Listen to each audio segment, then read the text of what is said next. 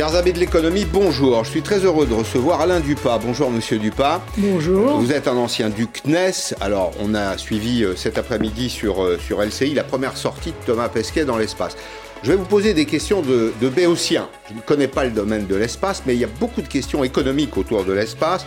La première, ce sera de savoir à qui ça appartient, si ça appartient à quelqu'un et comment il peut être exploité, l'espace, comment il est au fond un enjeu géopolitique entre les, grandes puissances. Avant cela, l'actualité politique, c'est ce soir sur LCI à 20h50, la grande confrontation, la grande confrontation en région euh, PACA le grand débat. Alors ce sera un débat caniculaire, d'abord parce qu'il fait très chaud, et parce qu'il y a des enjeux essentiels, évidemment. La France va regarder dimanche ce qui se sera passé en région Provence-Alpes-Côte d'Azur. Vous voyez, tous les candidats seront là. Ils seront là ce soir sur le plateau de David Pujadas.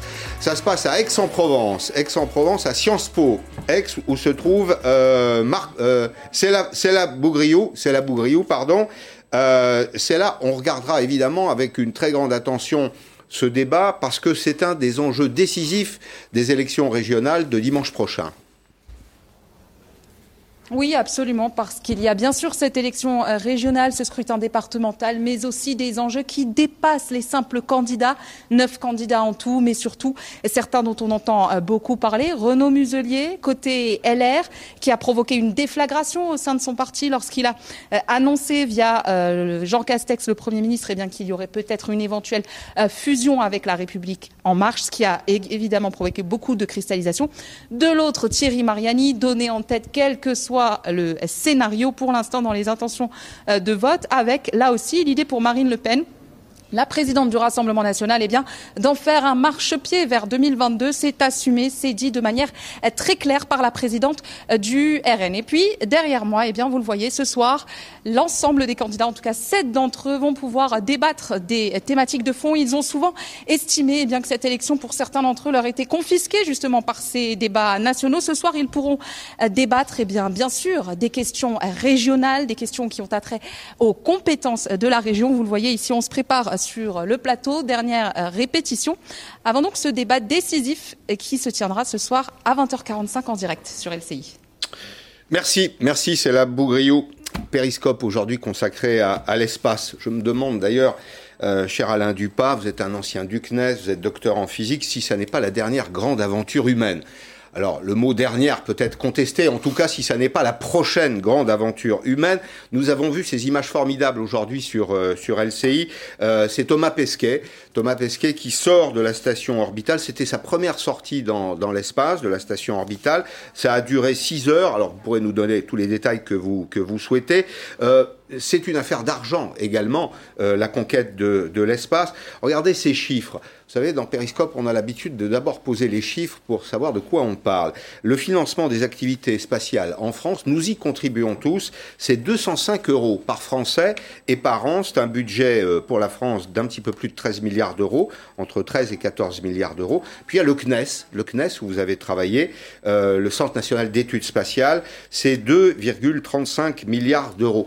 Une question toute bête pour commencer l'espace, là, l'endroit où se trouve Thomas Pesquet, mais de façon générale, la Lune, Mars, à qui ça appartient?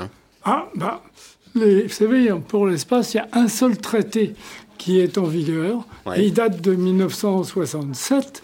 C'est le traité de l'espace.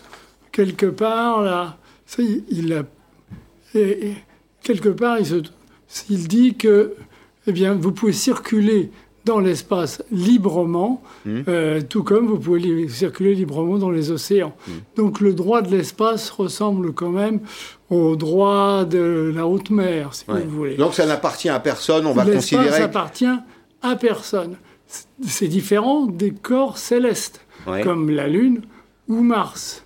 Là, il y a eu des tentatives de traité pour... Euh, organiser cela, mais aucune des grandes puissances spatiales n'a jamais accepté de signer un traité limitant ses ambitions économiques sur la Lune ou bien sûr sur d'autres astres plus tard. Alors, est-ce que ça ressemble à la conquête de l'Ouest? La conquête de l'Ouest, euh, c'était première installée, enfin première arrivée, première installée, premier propriétaire. Est-ce que ça peut, s'agissant de la Lune par exemple, est-ce que ça peut être ça? Ça peut être ça, effectivement. Euh, parce que euh, il y a des ressources sur la Lune et effectivement, une des raisons pour laquelle les Américains veulent absolument retourner sur la Lune avant que les Chinois ne s'y installent, c'est d'éviter que mmh. les ressources lunaires ne soient monopolisées euh, par les Chinois. Mmh. Mmh. Mais je dirais que c'est presque de la paranoïa. Cela étant, euh, une entreprise qui s'installe sur la Lune euh, aux États-Unis considère qu'elle va être exister suivant les mêmes principes qu'une entreprise qui s'installe euh, ailleurs aux États-Unis. Dans, un État, dans un État américain. Vous avez, parlé, vous avez parlé des ressources. Il y a des, des ressources sur place? Il y a des ressources à exploiter Géologiques, par exemple ben, C'est justement une des grandes questions qui va se poser avec le retour des Américains sur la Lune et avec l'arrivée des Chinois. Euh, c'est qu'en particulier, dans, là où ils veulent s'installer, c'est-à-dire près des pôles lunaires, au fond des, des cratères de, de la, proche du pôle de la Lune. Ce sont des régions qui sont euh, tout le temps dans l'ombre et euh, au fil du temps se sont accumulées de, la glace cométaire et cette glace représente des ressources très très importantes parce que l'eau H2O c'est d'abord c'est des ressources pour ceux qui vivront là. S'il y a un village lunaire qui s'installe, il y en aura. Et puis d'autre part, on peut en fabriquer des propergoles pour alimenter des fusées qui, elles, partiront vers Mars et au-delà. Alors propergol, ça veut dire carburant. C'est bien ça. Une fusée, ça fonctionne comme ça un, gros pétard euh, sous une fusée et ça, la propulse C'est comme ça que ça marche? Euh, Il faut. Il y a deux. Euh, il y a deux deux éléments dans le propergol. Il y a un oxydant et un réducteur. Et bien sûr, H2O, euh, eh bien, vous avez l'oxydant, c'est l'oxygène. Et le, carburant, bah, c'est mm. L'hydrogène. Mm. Et donc, s'il y en a de grandes quantités, qu'on doit, on va commencer par aller voir. Bien sûr. Si, c'est bien là, parce que c'est quand même des régions qui sont pas très faciles d'accès. C'est quand même des régions où il fait jamais jour. Euh, mais euh, cette ressource est une ressource qui peut avoir une valeur énorme. Mm. On peut donc imaginer, si je vous suis, une base sur la Lune une base secondaire, on va dire, sur la Lune qui permettra d'aller plus loin. C'est ça? Absolument. C'est ça la conquête? C'est la Lune, en tous les cas, un point de un point d'arrêt euh, pour ce qui est quand même le grand objectif des prochaines décennies dans l'espace pour les vols habités mmh. étatiques. Hein, euh, c'est Mars. Ouais. Alors, c'est la Lune, euh, vous me corrigez si je me trompe, c'est 380 000 km d'ici. Oui. Hein, c'est ça. Et l'étape d'après, Mars. Ah, bah c'est beaucoup plus loin. C'est ça. Donc, est-ce que ça nous fait, d'ailleurs, est-ce que ça fait gagner un peu de distance? Enfin, On se dit 380 000 km sur une distance très très longue. Après tout, ça n'est qu'un petit avantage. Est-ce que je me trompe? Si vous voulez, le problème, c'est la Terre la gravité terrestre.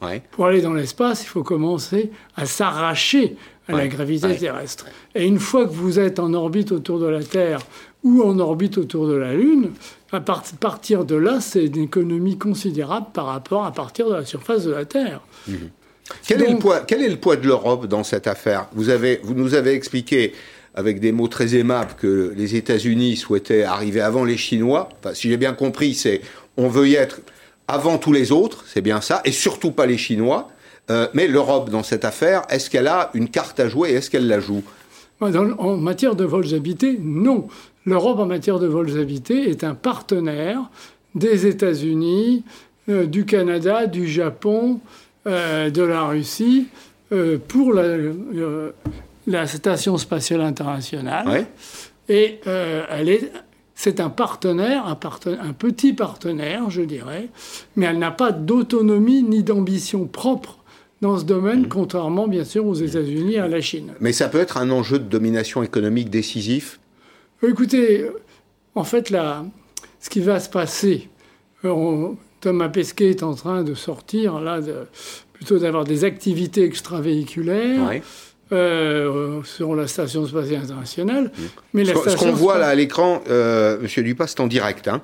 On, voit, on, voit, travailler Thomas Pesquet de la station spatiale internationale. Il est sorti, je le rappelle pour ceux qui nous rejoignent, c'est une sortie de 6 heures. Et si j'ai bien compris, il va vérifier des volets, c'est ça? Euh, il va surtout changer, changer les panneaux solaires, changer les panneaux solaires. des nouveaux, parce que les panneaux solaires. Si vous voulez, la station spatiale internationale, c'est un très grand succès pour la coopération internationale. C'est le plus grand projet de coopération technologique qui ait jamais eu au monde, hein. mmh. l'ISS, mais elle arrive malgré tout en fin de carrière. Mmh. Euh, le début de l'assemblage mmh. de la Station spatiale internationale, ça fait 20 ans.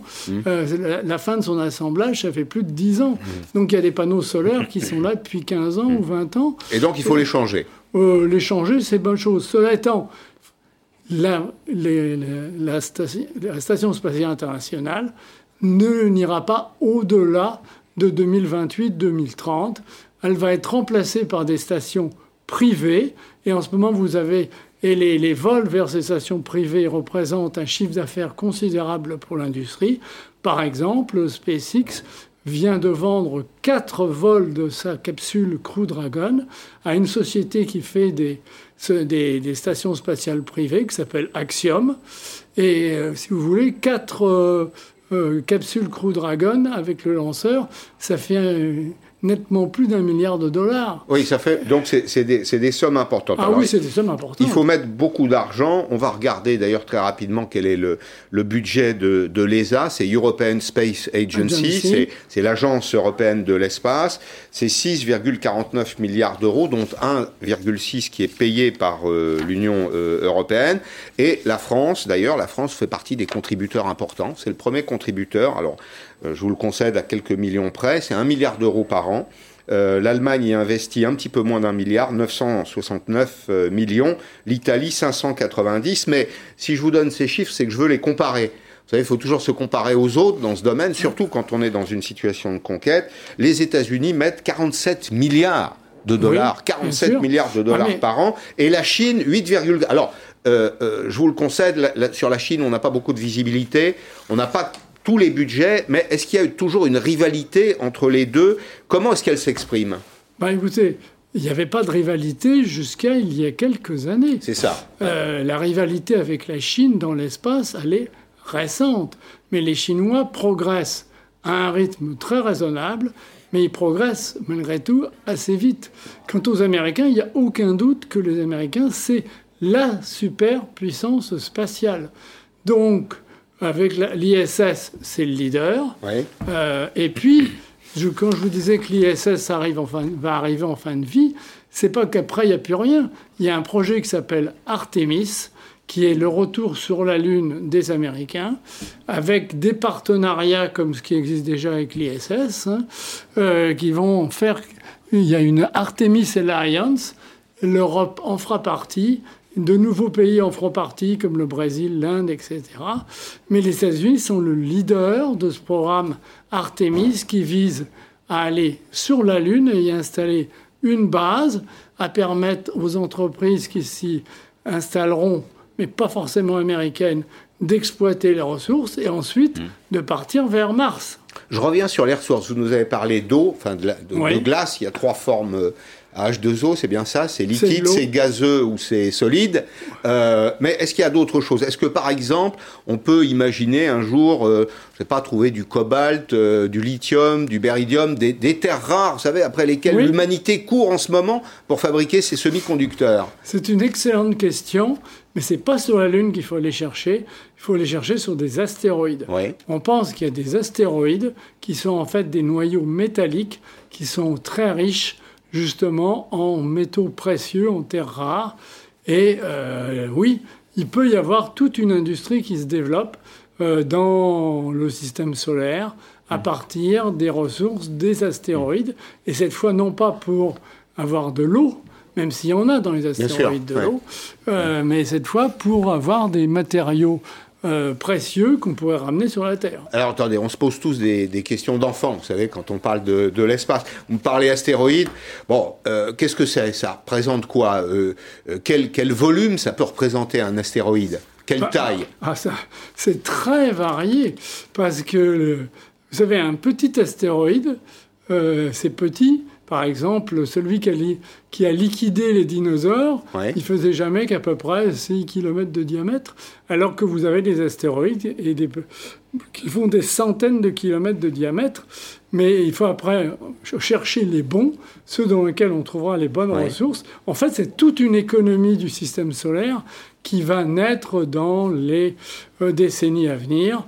Et c'est absolument passionnant. J'ai une question, là encore, euh, peut-être un peu naïve. Quel, euh, quel intérêt pour l'humanité? Quel progrès pour l'humanité? Ah, D'abord, si vous prenez, d'abord, il y a ceux qui ont la vision. Alors, ce qui, ce qui est assez étonnant, c'est que la NASA, par exemple, qui a fait quand même des choses absolument admirables, euh, eh bien, la NASA avait largement perdu sa vision. Et la vision, elle revient par l'intermédiaire de deux hommes essentiellement aujourd'hui. Elon Musk, donc, et sa société SpaceX, hein, il fait pas seulement des voitures avec Tesla. Euh, SpaceX est quand même une société privée euh, qui, vaut, qui est valorisée 74 milliards de dollars et qui a été créée en 2002. Mmh. Et l'autre, c'est évidemment Jeff Bezos. Et Jeff Bezos, son idée, c'est il faut installer un maximum d'industrie et de, population dans l'espace. Oui, c'est ça. Il a une vision qui est le départ, le, départ des hommes de la Terre, les migrations vers des, des, planètes. Euh, absolument. C'est-à-dire, il ne s'agit pas d'abandonner la Terre, mm. il s'agit de créer ailleurs eh bien, des havres de vie. Euh, et d'ailleurs, par exemple, le but d'Elon Musk, c'est pas de coloniser Mars, c'est d'installer sur Mars une base qui permettent de conserver l'héritage culturel de l'humanité. Parce que si, encore une fois, euh, Carl Sagan disait, si les dinosaures ont disparu, c'est parce qu'ils n'avaient pas inventé le voyage spatial. Donc le but, par exemple, de Musk, c'est de créer un, véritable pont de transport avec Mars et d'installer sur Mars une base euh, dans lequel on Avec une mémoire, une mémoire de ce ben, monde. En fait, on créerait une Terre point, 2.0 dans lequel on aurait, on préserverait l'héritage de notre civilisation. Ça, présume que la civilisation aurait disparu sur cette ben, Terre. Ça peut arriver. Franchement, ce qui est arrivé il y a 60 millions d'années avec les dinosaures, euh, ça a été très rapide. Hein. En très peu de temps, les dinosaures avaient complètement disparu. Il y a eu des épisodes dans l'histoire de la Terre où pratiquement toute la vie avait disparu sur la planète.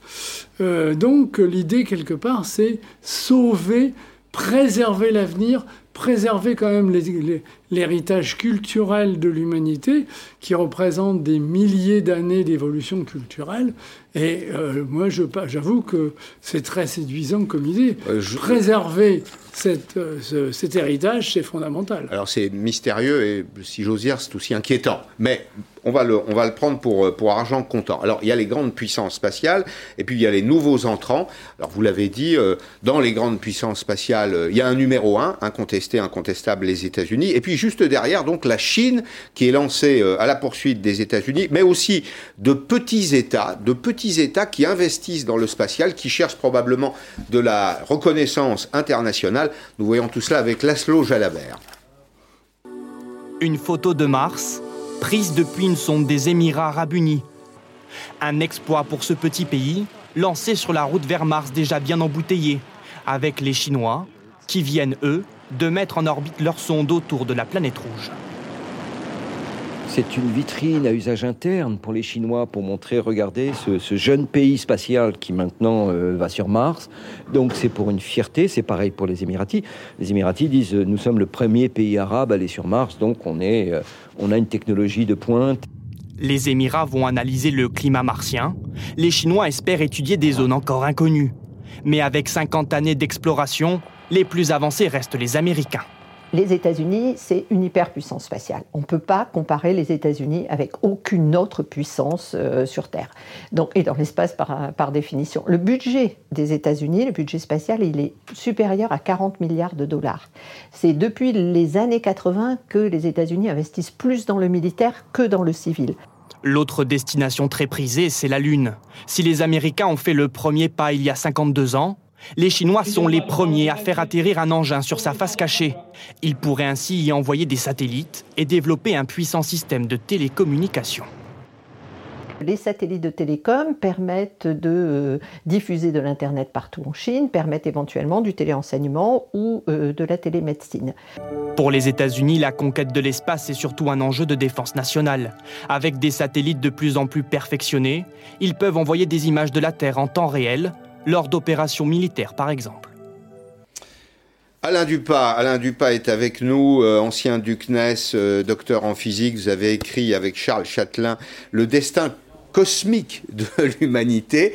C'est tout un programme hein, chez, chez euh, Odile Jacob. Alors moi j'ai eu la chance dans, dans ma vie d'assister au lancement d'Ariane 1 et de vivre quelques, quelques années, quelques mois en, Guyane. C'est qu'on a couru une base de, de, lancement et je me rappelle de la succession euh, des grands pays qui venaient lancer euh, leurs satellites d'observation ou leurs satellites de télécommunication. Alors il y a une orbite géostationnaire à 36 000 km de la Terre. 36 000 km de la Terre, c'est pour que le, le, le point, c'est ça, le point satellite soit toujours à la verticale parfaite c'est bien ça, de, la Terre. Ça permet de couvrir la Terre H24, si je, puis dire. Cette guerre-là, elle, est déjà, elle est déjà dépassée. On me dit qu'il y a des milliers de milliers euh, de tonnes de résidus spatiaux qui tournent autour de la Terre. C'est exact?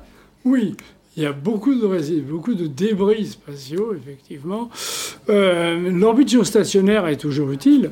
Ce qui est nouveau comme facteur, c'est l'apparition de ce qu'on appelle les méga-constellations, Là, c'est pas à 36 000 km, c'est, mettons, entre 500 et 1500 km d'altitude. Mais ce sont des centaines ou des milliers de satellites qui vont apporter de l'Internet à haut débit partout, euh, avec un délai très bref, et donc euh, permettant vraiment euh, d'avoir toutes les d'avoir toutes les applications de l'Internet partout dans le monde. Et là, pour l'instant, le leader s'appelle donc euh, Starlink, qui est une société euh, donc, qui appartient à Elon Musk et qui a déjà 1500 satellites. Mais par exemple, les Chinois ont un projet d'une constellation de 12 000 satellites. Par ailleurs, euh, donc, les Anglais ont repris le projet OneWeb, qui est une constellation de plusieurs centaines de satellites. Euh, les Canadiens ont un projet qui s'appelle euh, Télésat. Bah, enfin, etc. Donc il se passe des choses, enfin tous les jours pratiquement, il se passe des choses au-dessus de nos têtes. Hein, c'est extraordinaire à quel point hmm. aujourd'hui l'espace est devenu un domaine dynamique, que ce soit sur le plan économique, sur le plan géopolitique, et on n'a pas parlé du militaire, mais bien entendu, euh, pour les États-Unis, l'espace est une zone euh, de combat potentiel. Et de souveraineté potentielle pour un, pour, un, pour un, État. On y observe l'adversaire, en tout cas on est en situation de le, surveiller, et on peut éventuellement, si j'ai bien compris ce que vous nous dites, le, le dominer. J'ai une question, moi, sur les entreprises privées. Euh, je suis d'une génération qui a vu euh, les premiers pas de, de l'homme sur la, sur la Lune, et je me rappelle évidemment des programmes de la NASA, je me rappelle bien sûr d'Ariane Espace, ce sont des programmes publics. Comment se fait-il que ce domaine passe aujourd'hui aux entreprises privées? Alors il y a deux personnages qu'on a évoqués qui sont passionnants parce qu'ils ont, comme vous le dites, des, des visions, ils ont des intuitions, ils ont des visions, et puis surtout, ils ont des moyens. Hein. Ils ont beaucoup d'argent aujourd'hui. Il y a Elon Musk d'un côté, alors SpaceX, vous l'avez dit, il a investi euh, dans l'espace, et puis euh, il y en a un autre qui s'appelle Jeff Bezos. Alors Jeff Bezos, c'est absolument exceptionnel ce qui s'est passé il y a quelques jours, on l'a montré d'ailleurs dans, Periscope. Il a euh, mis au point un système d'enchères, d'enchères téléphoniques, c'était pas une enchère dans une salle de marché, on n'était pas chez Sotheby's. C'était des enchères téléphoniques pour savoir qui l'accompagnerait dans son premier voyage spatial à 100 km de la Terre. Et finalement, l'euro gagnant a payé 28 millions de dollars. Qui, qui est capable de payer ça euh, pour monter à 100, à 100 km de la Terre et puis revenir vite? Très franchement, le prix d'un billet normal pour cette, ce qu'on appelle le tourisme suborbital, euh, c'est plutôt 200 000 dollars. Mais là, c'est un, peu c'est un peu différent. Euh, c'est un espèce de concours dans lequel le vainqueur accompagnera Jeff Bezos et son frère pour le premier vol suborbital de, euh, du véhicule New Shepard de, de Blue Origin. Mm. Donc c'est vraiment exceptionnel. Ça prouve une chose malgré tout, c'est qu'il y a un intérêt colossal dans le public pour les vols habités et que ceci va déboucher sur des activités très importantes sur le plan économique que ce soit autour de la Terre ou un jour sur la mm. Lune ou au-delà. On, on peut imaginer un jour un tourisme spatial Ah ben absolument. Mais pour faire quoi? Ah ben, vous savez, tout simplement... Enfin, il y a de la curiosité, bien sûr, mais c'est un peu plus que ça. Quand on fait du tourisme, en général, c'est pour aller au bord, au bord de la mer ou à la montagne. Enfin, bon. Les... Euh, c'est, une... Franchement, c'est quelque chose d'extrêmement attirant qui plaît d'abord aux riches aujourd'hui, hmm. mais avec euh, le nouveau système qu'Elon Musk est en train de construire, qui s'appelle le Starship, euh, les prix devraient baisser d'un facteur 100, et ça devrait me coûter euh, de l'ordre, je sais pas, 100 000, 200 000 dollars, un billet pour aller non pas à 5 km d'altitude, mais d'aller en orbite, éventuellement rejoindre un grand hôtel. Et puis, il y a plein de choses, d'activités économiques à faire plein de recherches à faire dans le domaine des matériaux, dans le domaine de la biologie. Donc on peut imaginer que des entreprises installent leur laboratoire là-haut. Mmh. Donc vous me dites en fait que le voyage dans l'espace va se démocratiser. Oui, non seulement se démocratiser, mais se, vraiment se multiplier et mmh. avec des aspects tourisme. Mais il ne faut pas trop insister là-dessus parce que pour moi, ce n'est pas l'essentiel mais des aspects économiques très importants. Bon, merci beaucoup. Merci d'être venu aujourd'hui, Alain Dupas, dans, dans Periscope. C'était absolument passionnant. Euh, ça fait rêver, ça nous fait rêver d'une certaine façon, et c'est inquiétant en même temps, mais vous êtes là pour euh, euh, rendre les choses plus simples, et je vous remercie beaucoup d'être venu dans cette émission. On va revenir au plancher des vaches. Vous évoquiez les rivalités dans l'espace, rivalités anciennes entre l'Union soviétique, le premier homme, c'est bien ça, le premier homme qui a tourné autour de la Terre en orbite, c'est Yuri Gagarin. Absolument. Il était soviétique, un petit bonhomme d'un mètre 55, euh, un mètre 60 dans une toute petite capsule. Et puis juste derrière, la conquête de la Lune par les, les Américains. Euh, C'était un bras de fer. Mais il se trouve que les dirigeants de ces deux pays se retrouvent aujourd'hui. Poutine, Biden, alors ils se retrouvent en terrain neutre à Genève. Nous sommes avec Florent Parmentier du, du CEVIPOF. Bonjour, merci d'être là. Euh, Est-ce qu'il y a toujours euh, une rivalité, euh, une opposition Est-Ouest? Si je revisite un peu nos livres, euh, nos livres d'histoire, que peuvent se dire les deux hommes aujourd'hui? Alors tout d'abord, je, pense qu'il faut euh, observer les, tensions qui ont eu lieu euh, ces derniers, euh, ces derniers mois. On a eu un certain nombre d'échanges d'amabilité. le président Joe Biden parlant de, son homologue russe comme nature dans un entretien aux États-Unis. Il y a eu comme ça plusieurs passes d'armes à propos de, l'arrestation d'Alexei Navalny. Il y a eu des tensions qui ont été très vives entre la Russie et l'Ukraine. Donc tous ces facteurs, en fait, ont certainement été, pour l'un et l'autre acteur, des moyens de faire monter la tension, euh, certainement aussi des moyens, en quelque sorte, de ne, pas euh, faire en sorte voilà, que euh, tout simplement ils puissent se trouver en position de, rapport de force avant de négocier quelque chose. Et donc, c'est vraisemblablement un petit peu ça. En même temps, si on regarde bien, il y a probablement eu, jamais eu aussi peu de choses à négocier entre les deux grandes puissances, c'est-à-dire ce qui est frappant, c'est pas l'ensemble des, problèmes qui sont pris en charge, mais plutôt les problèmes qui, sont, euh, qui ne sont pas traités précisément. Et donc c'est pour ça qu'il ne faut pas avoir d'attente certainement démesurée par rapport à cette rencontre. Et c'est la raison aussi pour laquelle, eh bien, tout simplement, euh, eh bien, on, attend de, voir, mais, mais je pense qu'il n'y aura pas de, de, grandes, grandes avancées. Euh, ici ou là, il pourrait y avoir quelques coopérations sectorielles, mais, mais guère plus. Merci, merci Florent Parmentier pour cette, cet écho rapide. Alors la qualité n'est pas, enfin la qualité de la, euh, de la liaison n'est pas tout à fait euh, euh, parfaite. Ce qu'on a vu quand même sur les images, c'est deux présidents qui n'ont pas l'air d'avoir le, sourire. Je voulais dire un petit mot également des enjeux pour nous, Européens. Avec la Russie, il y a les relations entre la Russie et l'Allemagne notamment. Je voulais vous montrer ce, schéma du gazoduc Nord Stream 2. Pourquoi est-ce que je vous en parle? On l'a évoqué la semaine dernière avec Louis Gallois dans cette, dans cette émission. C'est un gazoduc qui relie, qui traverse la Baltique, qui, transporte du gaz donc, et qui relie le, territoire russe, à l'Allemagne notamment. L'Allemagne qui, dans ce domaine, ça nous intéresse très directement, joue un peu cavalier seul. L'Allemagne qui bataille en ce moment en Europe pour que, en particulier, le gaz soit considéré comme une énergie verte. Les Allemands voudraient que le nucléaire ne soit pas considéré comme une énergie verte, mais que le gaz le soit. On voit donc que l'Allemagne joue ses intérêts géopolitiques, y compris avec la Russie et parfois contre la France et contre l'Europe. Dans un petit instant, je vais recevoir Xavier Rago, économiste. On va euh, évoquer le retour des jours heureux. Vous avez suivi le Premier ministre tout à l'heure. C'est lui qui animait le point presse euh, à la sortie du Conseil des ministres. Donc plus de masques, plus de couvre-feu. Et puis euh, on s'interrogera sur ce que peut faire la BCE, la Banque Centrale Européenne. Vous allez voir, c'est très pratique. La question paraît un peu abstraite, mais c'est très pratique. Ce qu'elle peut faire, notamment en matière d'inflation, il y a une cible, un objectif, 2% d'inflation par an. On va montrer qu'il y a une relation entre l'inflation et le chômage qu'un peu d'inflation, ça peut nous aider à régler nos problèmes de chômage. C'est pas mystérieux, c'est de l'économie. On en parle dans 4 minutes. À tout de suite.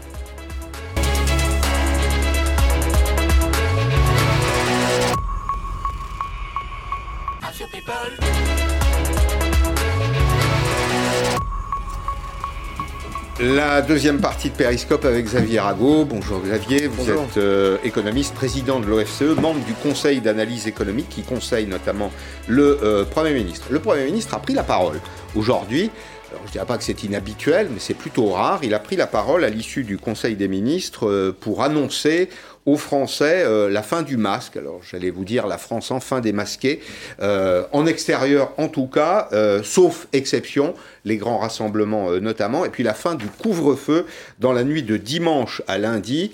On va rappeler que c'est la fête de la musique. Euh, lundi. Alors le protocole sanitaire sera maintenu pour la fête de la musique, euh, notamment euh, pour France-Portugal également. Il y a un match de football la semaine prochaine.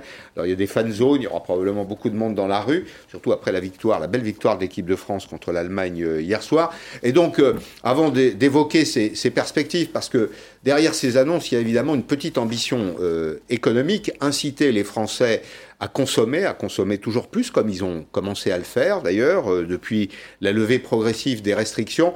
Il y a d'abord ce message, euh, ce message un peu poétique du Premier ministre qui nous dit enfin le bonheur.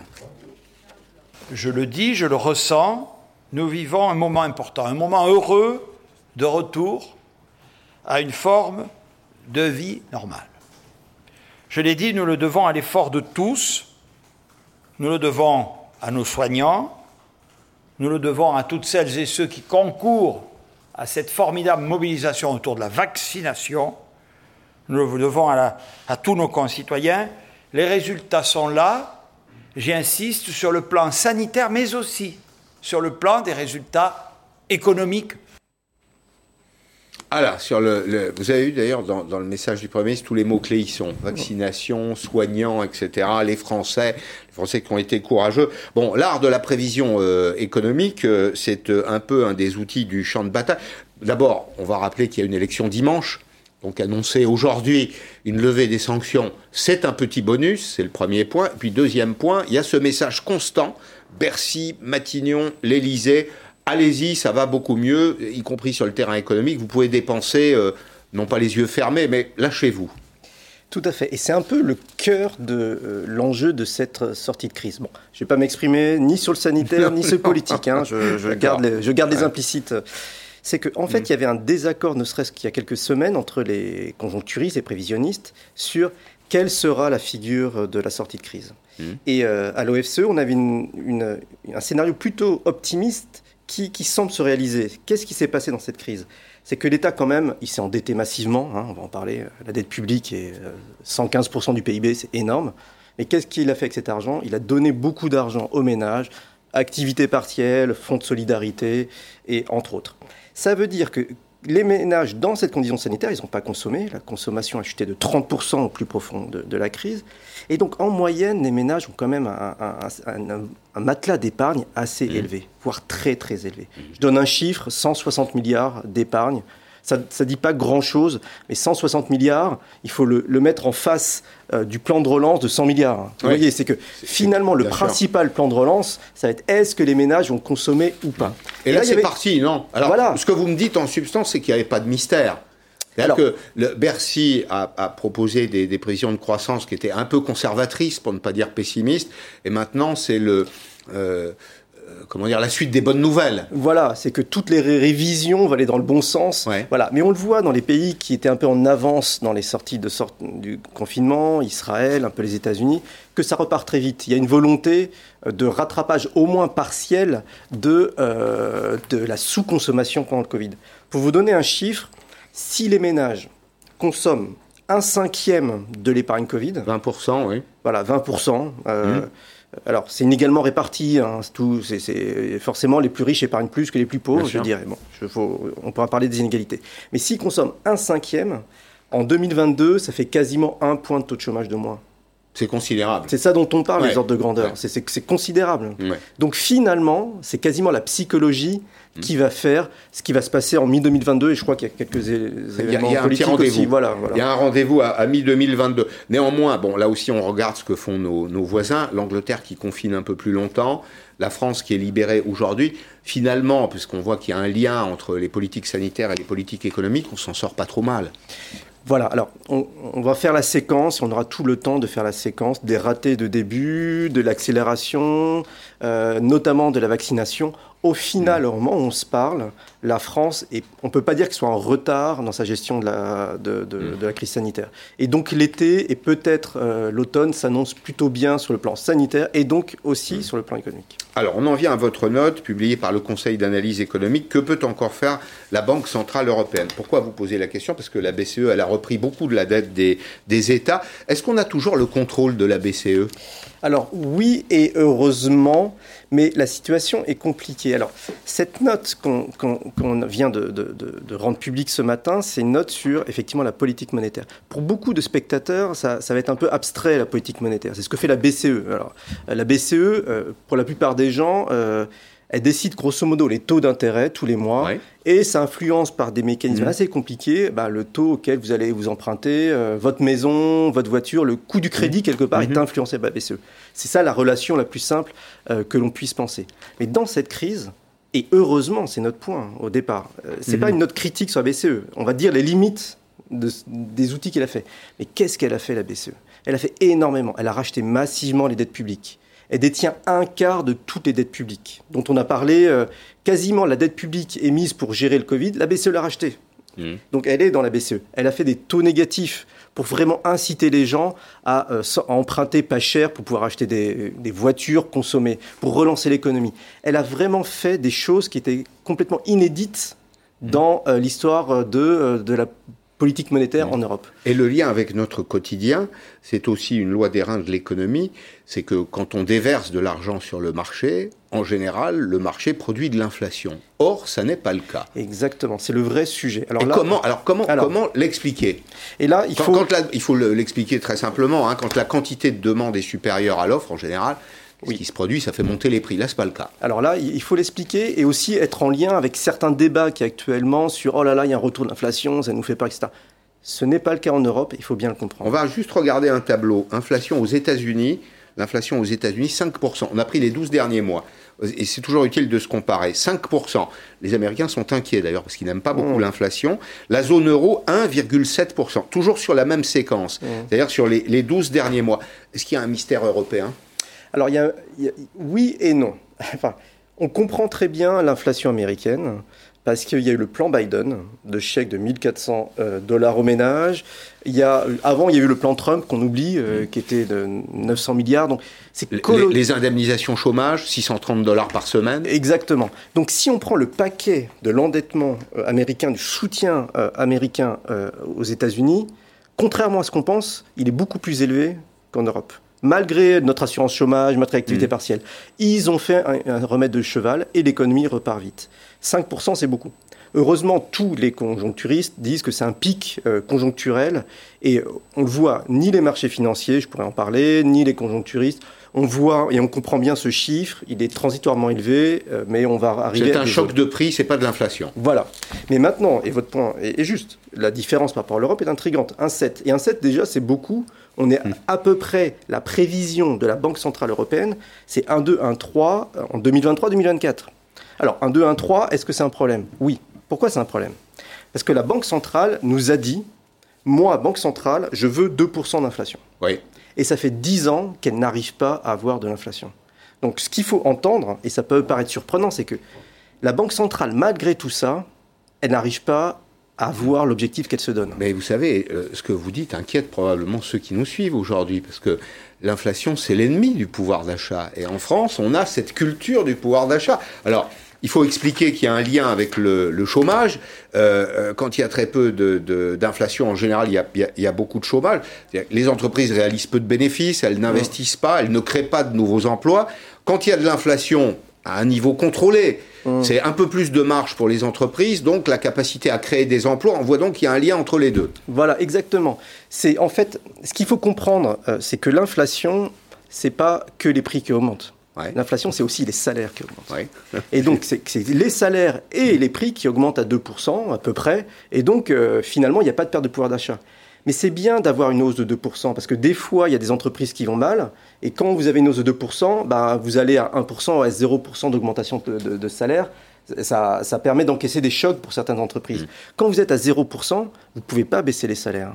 Et ça crée des problèmes. Donc 2% d'inflation, pourquoi on s'est dit Quand 2% vous êtes à 0%, vous ne pouvez pas augmenter les salaires. Oui, mais s'il y a un choc négatif, vous n'allez pas baisser les salaires. Bien sûr, non, c'est impossible. C'est renégociation. Voilà. concrètement, on sait ce que c'est. C'est renégociation du contrat de travail, c'est composantes dures, ça ne marche pas. Donc 2% d'inflation, de hausse de salaire et de prix, nous, économistes, si on le voit, on dit c'est un peu d'huile dans le système, ça permet de bien fonctionner, d'encaisser des chocs. Donc c'est pour ça qu'on se donne 2%. C'est pas pour taxer les gens, pas du tout, parce que tout augmente pareil, encore une fois, les salaires et les prix. C'est un peu d'huile dans le mécanisme de négociation salariale dans les entreprises. Bien, on n'arrive pas à avoir cette huile mmh. dont on voit. Et donc la Banque centrale, par rapport à ça, quand il fallait relancer la machine, l'inflation chutait, chutait, chutait, elle a fait des taux négatifs. Donc grosso modo, ça veut dire quoi les taux négatifs? Ça veut dire que euh, vous gardez votre argent, vous gardez 100, vous êtes une banque, vous mettez 100 à la banque centrale, un mois après, vous avez 99. Hmm. et, ça, c'était pour vraiment que les banques se débarrassent de leur, euh, de leur monnaie. Hmm. Et qu'elles le prêtent aux, le prête aux ménages et aux entreprises. pour relancer la machine. C'est ça. Et là, j'en viens à votre question que je n'ai pas oubliée. Oui. Comment ça se fait que la Banque centrale qui ait créé hmm. autant de monnaie, ça n'a pas fait d'inflation? Elle a racheté beaucoup de dettes. Bah, en fait, ce qui se passe, pour les banques, c'est un peu comme les ménages, ils ont gardé toute cette monnaie. Donc euh, les banques ont énormément de réserves en monnaie. Elle n'est pas, sur le, pas sur le marché. Elle n'est pas, pas chez monsieur et madame tout le monde. Exactement, elle ne pas dans les, elle circule pas dans l'économie. Mm. Elle est dans ce qu'on appelle les réserves excédentaires. je ne veux pas être trop technique, hein, mais elle est grosso modo, les banques elles-mêmes gardent cette monnaie parce qu'elles ont un peu peur de l'avenir, de ce qui se passe. Donc on est dans un monde où tout le monde épargne, et la machine économique est grippée, on n'arrive pas à la relancer pour avoir un petit peu d'inflation pour le système. et le chômage augmente. Est-ce qu'il faut suggérer, et d'ailleurs vous voyez qu'aux États-Unis, la priorité de Biden, c'est l'emploi, l'emploi, l'emploi. C'est-à-dire que sa clé pour relancer l'activité, c'est relancer l'emploi. Il y a quelques jours, là, je présentais les chiffres du chômage aux États-Unis. C'est autour de 6%, c'est ça, autour de 6%, je crois, euh, euh, avec une, une, tendance vers le plein emploi pour 2022. C'est-à-dire que les États-Unis ont retrouvé un niveau d'activité sur le marché de l'emploi l'année prochaine égal à celui euh, des États-Unis juste avant la crise. Ce qui ne sera pas le cas de l'Europe et notamment de la, de la France. Est-ce que la BCE doit encore augmenter euh, euh, ses concours Est-ce qu'elle doit augmenter son volume d'intervention sur le marché? Alors, en tant que Français, je vous dis oui. Si j'étais allemand, je ne donnerais pas tout à hmm. fait la même réponse. Et vous voyez la difficulté. Bien sûr. C'est que l'Allemagne est quasiment proche du plein, emploi. Et la France, on sera autour de entre 9% de taux de chômage mi-2022. Donc notre problème, c'est qu'on a des pays très hétérogènes au sortir de cette crise dans la zone euro. Donc il nous faut des instruments, des outils pour aider tout le monde en voyant qu'il y a quand même des pays qui ont besoin d'inflation et d'activité comme la France, et l'Allemagne qui sera assez proche de la surchauffe euh, dès 2023, mmh. euh, parce que son marché du travail va repartir. C'est ça la grande difficulté. Donc aujourd'hui, je pense qu'il faut maintenir les outils actuels et, et, voir ce qui va se passer dans l'après-crise. Justement, ce que vont faire les ménages en France, en Italie, en Espagne, de mmh. d'épargne. Je suis assez confiant. Je suis assez confiant dans les prochains mois. Le problème, ça peut être après les prochains mois, la prochaine crise. Qu'est-ce qui peut se passer? Alors là, nous avons une petite difficulté. Et c'est euh, l'objet de la note. Voilà la, ce, ce, dont il faut se rendre compte, c'est que l'Europe a encaissé cette crise grâce à la Banque centrale qui a racheté quasiment toutes les dettes du Covid. C'est une bonne nouvelle, c'est bien, et la Banque centrale, heureusement qu'elle était là. On n'a pas de, vraiment de budget européen. Maintenant, on a un petit plan de relance. Bon, mais heureusement que la Banque centrale fait attention à, ce que tout fonctionne à peu près, parce que les États sont parfois un petit peu en concurrence dans la zone euro. L'intérêt général est bien porté par la BCE. Mais les outils qu'elle a employés dans cette crise, je pense qu'on ne pourra pas les employer à la prochaine récession. Parce que ça commence un peu à craquer. Elle a racheté beaucoup d'aides publiques. Mhm. Elle a fait baisser les taux d'intérêt. Donc il y a beaucoup d'argent qui, va, mm. mais pas dans l'économie, dans les marchés mm. financiers. Et on voit, il y a des prix d'actifs qui commencent à augmenter, il y a des bulles qui se forment. On peut parler des bitcoins et des monnaies numériques qui, deviennent attractifs. Il y a des choses, qui, des signaux qui nous montrent que tout cet argent créé comme ça crée des petites frictions dans l'économie. Donc il nous faut d'autres outils. Alors l'histoire économique ne s'arrête jamais et on aura l'occasion peut-être de parler de la prochaine crise on aura l'occasion d'en parler pour l'éviter. Je voulais revenir à ce que vous disiez vous-même il y a euh, quelques jours dans l'usine nouvelle. Euh, il va falloir une doctrine claire sur la réduction des dettes euh, des PGE, les prêts garantis par l'État. Dans les secteurs les plus touchés, les banques devront prendre leur part. Ça veut dire qu'on a aujourd'hui 6% de taux de défaillance prévisible des entreprises. Il y a 6% des entreprises à qui on a prêté qui ne pourront pas rembourser. Qui va payer au final? C'est la question clé. Deux choses. Un, Là, on a parlé euh, voilà, de, des choses très complexes, la création monétaire, puis il y a des choses concrètes en France, le soutien massif, à juste titre, qu'on a donné au système productif, avec le fonds de solidarité, mmh. avec l'activité partielle, hein, qui était un outil fort euh, mmh. d'aide aux entreprises, et avec cet outil euh, très important qui était le prêt de garantie par l'État, mmh. qui fait que les entreprises sortent de cette crise très très endettées. comment on va faire? Il faudra réduire ces prêts mais qui dit réduire ses prêts Ça veut dire que c'est le contribuable et l'État qui va aller. Il faudra, il faudra que quelqu'un prenne ses pertes. Voilà. C'est ce que vous êtes en train de nous dire. Ça ne pas être que le contribuable, ça doit être un petit peu les entreprises et aussi les banques. Merci. Euh, je voulais donner pour terminer un droit de suite. La société Guinaud, dont j'ai reçu le, le, dirigeant il y a maintenant quelques mois sur euh, LCI dans cette émission. Alors c'est un spécialiste des instituts de, de beauté. Euh, Monsieur Jean-Daniel Mondin a gagné son procès face à la société L'Oréal. Vous voulez le signaler parce qu'on l'a évoqué dans cette émission. Le tribunal a estimé des éléments du savoir-faire de Guinaud ont été volés par L'Oréal. Ces manœuvres ont privé Guinaud de ses chances de développement. L'Oréal a été condamné, comme vous le voyez, à 370 000 euros euh, d'amende. Alors, il y, a différents, euh, il y a différents chapitres là, dans ces 370 000 euros, et des frais de procédure notamment. Enfin, il y a aussi la réparation d'un préjudice euh, versé par L'Oréal à Guinaud. Voilà, on aura été très complet aujourd'hui encore. Merci de votre fidélité. À demain, 16h sur LCI.